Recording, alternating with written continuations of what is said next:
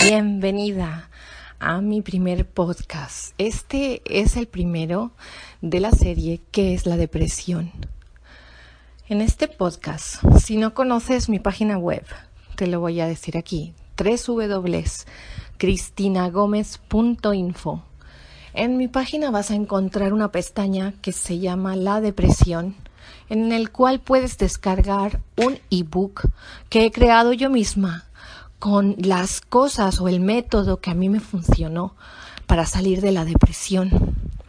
Eh, yo soy terapeuta, soy psicoterapeuta, eh, pero yo hablo desde el punto de vista en primera persona, la depresión en primera persona. Eh, dicen que las cosas negativas que nos ocurren a veces hay que encontrar el punto positivo que nos da, ¿no? En este caso, en el mío, mi propio, el punto positivo es que ahora mismo tengo el punto de vista de primera persona cómo se vive una depresión, en qué afecta y qué ocurre. Y eso es lo que te quiero hablar en este podcast. Eh, voy a tratar, yo soy muy coloquial, me encanta hablar muy natural y, eso no quiere decir que para que por lo tanto no sea profesional. Vale, lo que pasa es que me encanta hablar, pues como si fueras mi amigo, como si fueras mi amiga, porque así es como me gusta hablar con la gente. Cuando yo empieza, cuando empieza mi depresión, estoy segura que si estás escuchando esto es porque crees o sabes a ciencia cierta que tienes depresión. La verdad es que yo no lo sabía. Yo solamente sentía que estaba más apática de lo normal. Sentía como que el mundo se me venía encima. Eh, sentía una profunda tristeza y no tenía sentido levantarme por la mañana a pesar de que tuviera algo que hacer. Para mí no, no tenía sentido. Y lo que más me preocupaba en realidad es que tenía muchísimas ganas de llorar. Lloraba por cualquier cosa, cualquier suceso que me ocurría en mi vida cotidiana, por pequeño que fuera, me hacía llorar. Hablo de sucesos muy tontos, sucesos que, que estamos acostumbrados a lidiar con la vida, ¿no? Pero cualquier mínima cosa, cualquier pequeña riña, ni siquiera pelea, sino una pequeña riña, un intercambio de palabras, algo que no te que no te sienta bien, algún comentario de algún familiar, algún allegado, te hace llorar. Entonces me encontré de repente con unas ganas irresistibles de llorar, prácticamente a diario. Eh, cualquier cosa que ocurría, cualquier crisis, no sé, un recibo impagado, un no poder, un no poder comprar algo, el no llevar dinero suficiente, por ejemplo, irse, irme a la compra y, ver que no me llegaba el dinero, eh, eso era razón simple para que me hiciera ponerme a llorar. Entonces es cuando me preocupé. Ahí sí me preocupé porque pues soy una persona que no mi costumbre no es la de llorar. Entonces sí me preocupé. Cada día se me hacía más grande levantarme de la cama. Cada día era más difícil. E incluso la relación, si tienes pareja, la relación con la pareja tampoco, tampoco tenía sentido. No tenía sentido nada. Con el tiempo cuando llevas varios días o varias semanas, todavía no has asumido que estás con una depresión, esa profunda tristeza que te envuelve, no tienes ganas de ver a nadie. Deja de tener sentido ver a tu familia o a tus amigos. Prácticamente dejas de reír. Y no sabes ni por qué. Puede pasar así un mes, dos meses. Y caso es que de repente los llantos se hacen más continuos, más continuados. Si antes lloraba una vez al día, ahora ya lloro tres. Era muy extraño, me sentía muy extraña, me sentía me sentía enfadada, disgustada, triste, apática, me sentía sin ganas de nada y me preguntaba, ¿por qué? Te preguntas a ti mismo, ¿por qué me pasa esto? Así me pasaba a mí. Me preguntaba una y otra vez, ¿qué me está pasando? ¿Y por qué me está pasando? ¿Qué es lo que me pasa? Por supuesto que me llamaban o hablaban mi familia conmigo o me decían vamos y yo no tenía ganas de ir a ningún lado. Solo ves las cosas negativas de todo. Solo ves que todo el mundo está en contra de ti. Podría decirse así. Yo sentía que el mundo estaba en contra de mí. Y lo que más me molestaba, lo que más me molestaba, era cuando alguna persona llegada, normalmente pues las más allegados son tu familia, tratan de darte tips, trucos para salir, para despejarte, para cambiar de la actitud que tienes. Y la verdad es que me molestaba muchísimo porque pensaba, tú no me entiendes, no me entiendes. La verdad es que ni siquiera yo misma me entendía. Era muy complicado y como digo, ni siquiera yo me entendía. Por fin un día, no sé si fue un día un día se te pasa por la mente, ¿qué tal si desaparezco del mundo? ¿Qué tal si desapareciera? Un día se te pasa y al otro día se te pasa dos y tres veces. Hasta llegué a, echar a mi pareja de casa, le dije que ya no quería estar con ella. Por supuesto que lloré muchísimo, lloré muchísimo porque le dije, creo que tengo una depresión y él dijo con tono sarcástico, ah, no seas tonta, qué tontería. Y eso me hizo llorar, porque no me entendía. Finalmente, después de tener varios días en mi pensamiento el de quitarme la vida,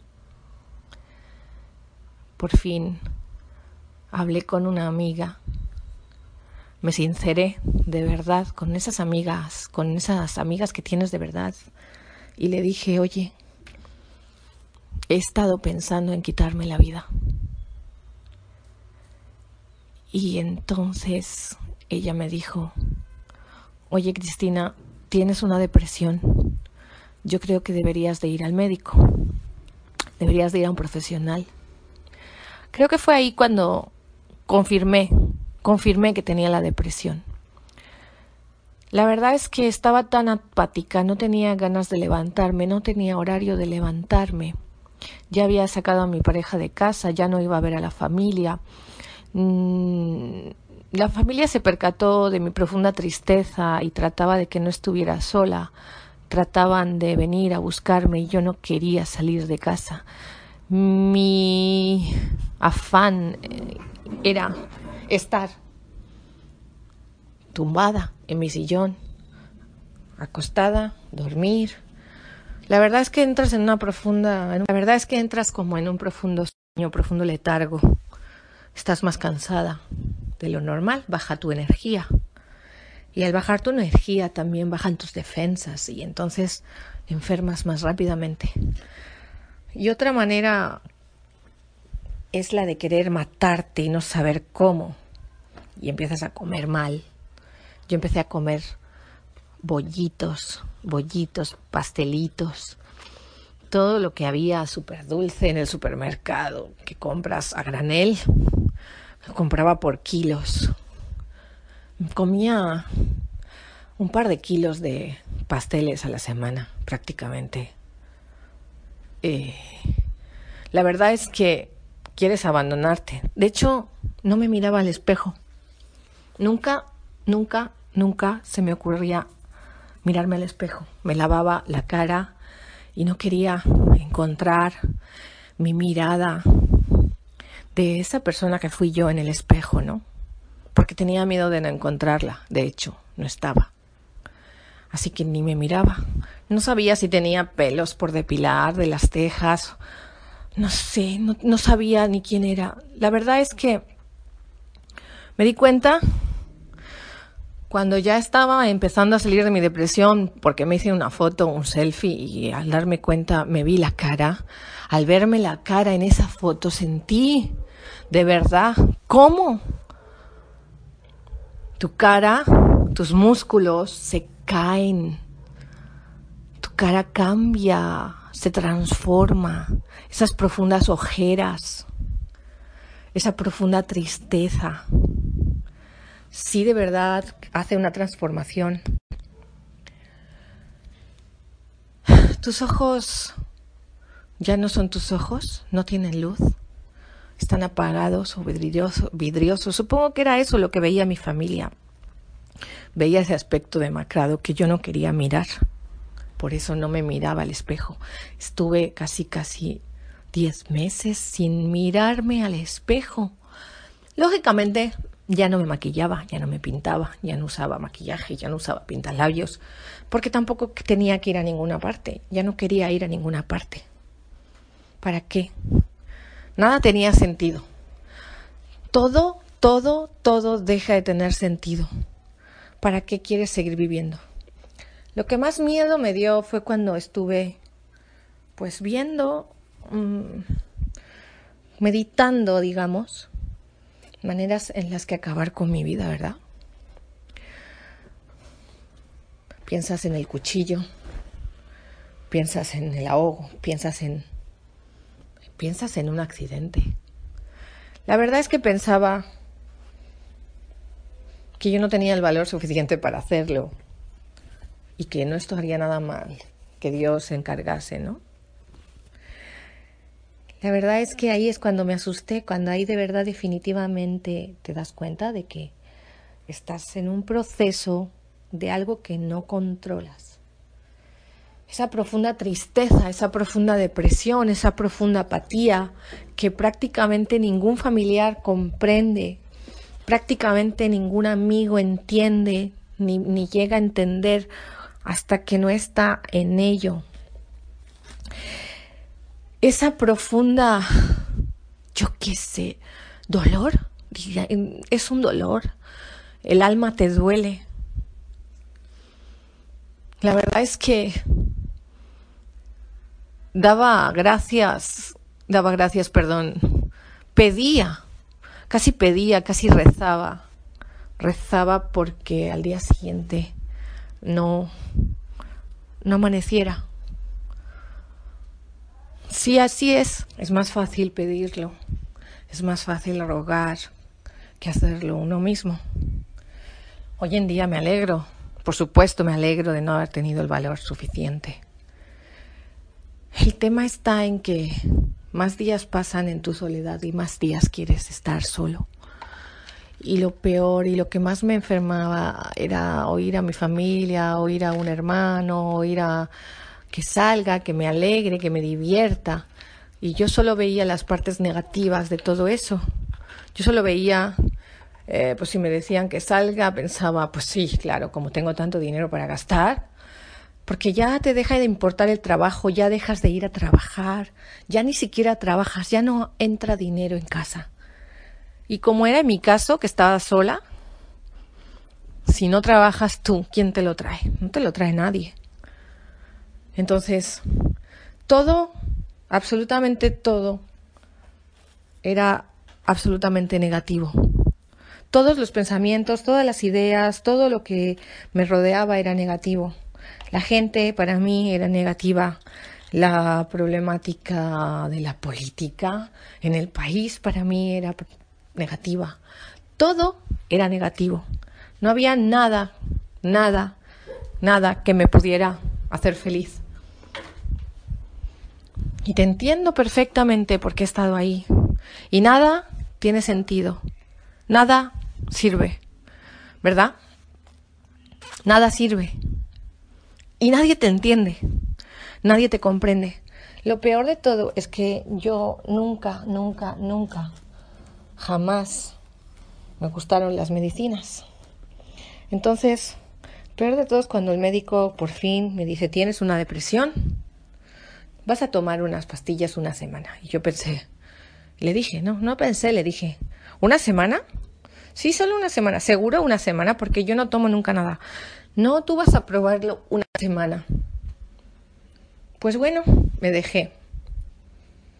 Me lo, lo metí, hizo la receta, compré las pastillas. Y la verdad es que esas pastillas eran un milagro. De repente ya no lloraba. De repente, uno de los problemas que era el llanto, uno de los problemas que es que lloraba por todo, paró. Se solucionó. El problema viene cuando el doctor me dice, cuando voy a la semana siguiente, que ahora vas a tomar estas pastillas durante seis meses, te han ido bien, ¿verdad? Pues ahora van a estar. Yo le dije, no, pensé, no, ya he caído, no, ya he caído en la trampa. O sea, tú me dices una semana porque sabes que no me gustan las medicinas y ahora me engañas y me dices que tienen que ser seis meses. No, no. Yo dejé de fumar porque no quería ser adicta a nada, mucho menos voy a ser adicta a las medicinas, cosa que nunca las he necesitado. Y la verdad es que me negué rotundamente. Yo me negué rotundamente. Y me dijo, no, no puedes dejarlas. Digo, ¿por qué? ¿Qué, ¿Qué va a pasar? ¿Qué pasa si las dejo? Y me dijo, pues que volverás a estar mal. Digo, ah, bueno, ya estaba así. ¿Qué malo hay? Ya estaba así. O sea, no es que vaya a empeorar, no es que vaya, no, no es que me vaya a morir, es que ya estaba mal. Entonces, pues volver a lo malo ya sé lo que es, ¿no? Le dije, a una malas, siempre puedo volver a empezar a tomármelas otra vez, ¿verdad? Y el doctor me dijo, sí, muy bien. Le dije, pues si tengo que salir de la depresión, saldré a mi manera. Y decidí salir a mi manera. Entonces, sí te entiendo. Con esto no estoy diciendo ni mucho menos que si estás tomando pastillas, no estoy diciendo que dejes de tomarlas. Para nada. En mi caso sí, porque iba en contra de mis creencias. Creo que el, medicamento hace más mal que bien, pero solo es mi opinión, es mi opinión y mi opinión no es la de un médico ni la de un doctor y por eso digo que ni mucho menos debas de pensar que como yo lo hice, tú también. No lo estoy diciendo, ¿vale? Cada uno es rey o dueño y dueña de sus decisiones. Yo decidí no tomar medicación. Yo lo decidí porque no iba conmigo. Así que yo decidí no tomar medicación. ¿Y cómo me fue? Pues muy bien. A ver, llegó el punto que ya sabía que me podía pasar dos cosas. Una, que no me pasara nada si dejaba las pastillas. O dos, que volviera a estar llorando todo el día. ¿Y qué tenía de malo? Ya lo había hecho. Lo más importante de todo esto, lo más importante, creo yo, fue una, detectar que tenía depresión. Ese fue el punto clave si detecto que tengo depresión y voy al médico porque quiero curarme, ya estoy dando un gran paso, ¿verdad? Lo peor de todo es cuando todavía no sabes que tienes depresión.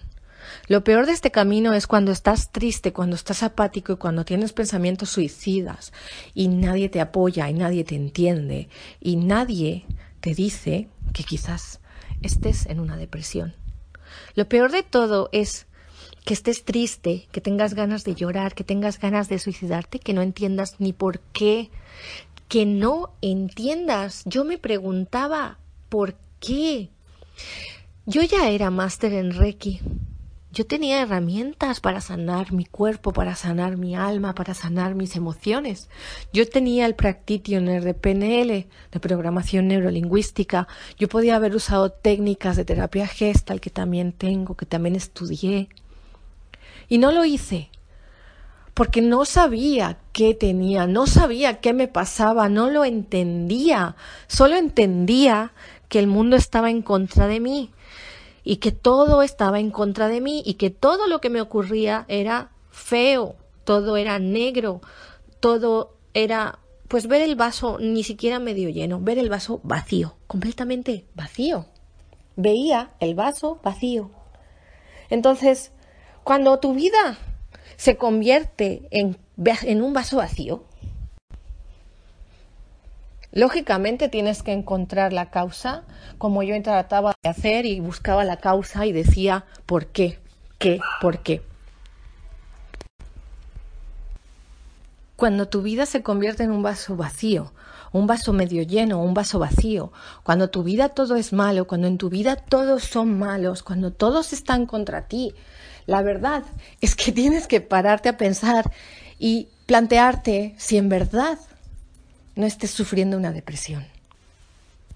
Plantéate, si todo está mal, si todos son malos, si todo está, todo te pasa a ti, es que estás viéndolo todo negro, es que en realidad el problema está en ti y no en los demás.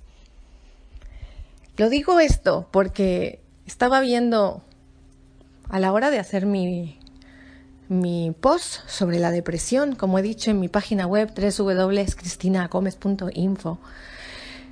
Estaba haciendo el estudio y el 40%, el 40% de la población española, el 40% de la población española es mucho, es casi la mitad. El 40% de la población española en el año 2005 sufre, sufría una depresión. Yo estaba en ese porcentaje. A mí me atacó mi, depresión en el 2005. Yo estaba dentro de ese porcentaje y dice, el 40% de la población española sufre depresión y no se está medicando y no lo saben o no están haciendo nada. Y digo, eh, solo hablo de la población española porque también hay puntos y estudios sobre otras poblaciones en otros países, pero yo soy española y yo estaba en España y entiendo que por los motivos de, las, de la crisis y, y los motivos de la, del crack inmobiliario, de la burbuja inmobiliaria que saltó, todos perdimos muchísimo, muchísima gente perdió muchísimo y se acortaron los sueldos, se acortaron las pensiones y todos hemos sufrido. Yo estuve entre una de ellas y las culpas siempre las ves fuera. La culpa la echas fuera, siempre buscas el culpable afuera y todo el mundo está en contra de ti. Pero si cuando ves el mundo así, si cuando ves que todo el mundo está en contra de ti, quizá es que tú tienes un problema. Y yo no lo supe. El momento en que lo detectas, en el momento en que descubres, en el momento que quieres hacer algo por subsanarlo, por sanarte, por curarte. Ese es el momento iluminación. Y aquí yo, yo, como decía que hablo coloquialmente aquí, diría yo un... ¡Ah! El momento iluminación en el que por fin descubres que quieres salir de ese proceso, que quieres salir de ese estado. Y de verdad, amigos, eso ya es mucho ya que tú detectes que tienes un problema. Es mucho. Luego viene un paso difícil, ya lo sé, viene un camino difícil después de esto. Pero que tú detectes que tú tienes un problema y que tú quieras salir de ese problema, ya es un avance. Ya tienes todo, toda mi admiración. ¿Por qué? Porque Quieres salir de ese papel de víctima, quieres dejar de ser esa víctima, quieres dejar de decir que todo el mundo es malo y que todo lo que te ocurre es malo, quieres subsanar ese error y ese fallo, que sí es un fallo emocional que no controlamos y que no es nuestra culpa, pero querer sanarlo, querer curarlo, Es un punto a tu favor y un punto muy grande, sí señor, un punto importante. Es un antes y un después. Y si estás escuchando esto, seguramente estás en ese punto. Y si fuiste a mi página web y encontraste el ebook de la depresión, es un buen punto. Y ese ebook, esos, esos pasos, ese método, esas tonterías, porque cualquiera persona que está sana lo lee y se ríe, pero esas cosas que dejo ahí en el ebook, esos pasos, esa ayuda, y cuando tú decides, cuando tomas esa decisión, tienes un punto a tu favor, tienes un punto ganado. Y esas cosas que escribo en el ebook, esos pasos, ese método es el mismo que yo utilicé. Yo dejé las pastillas, sí señor, dejé las pastillas.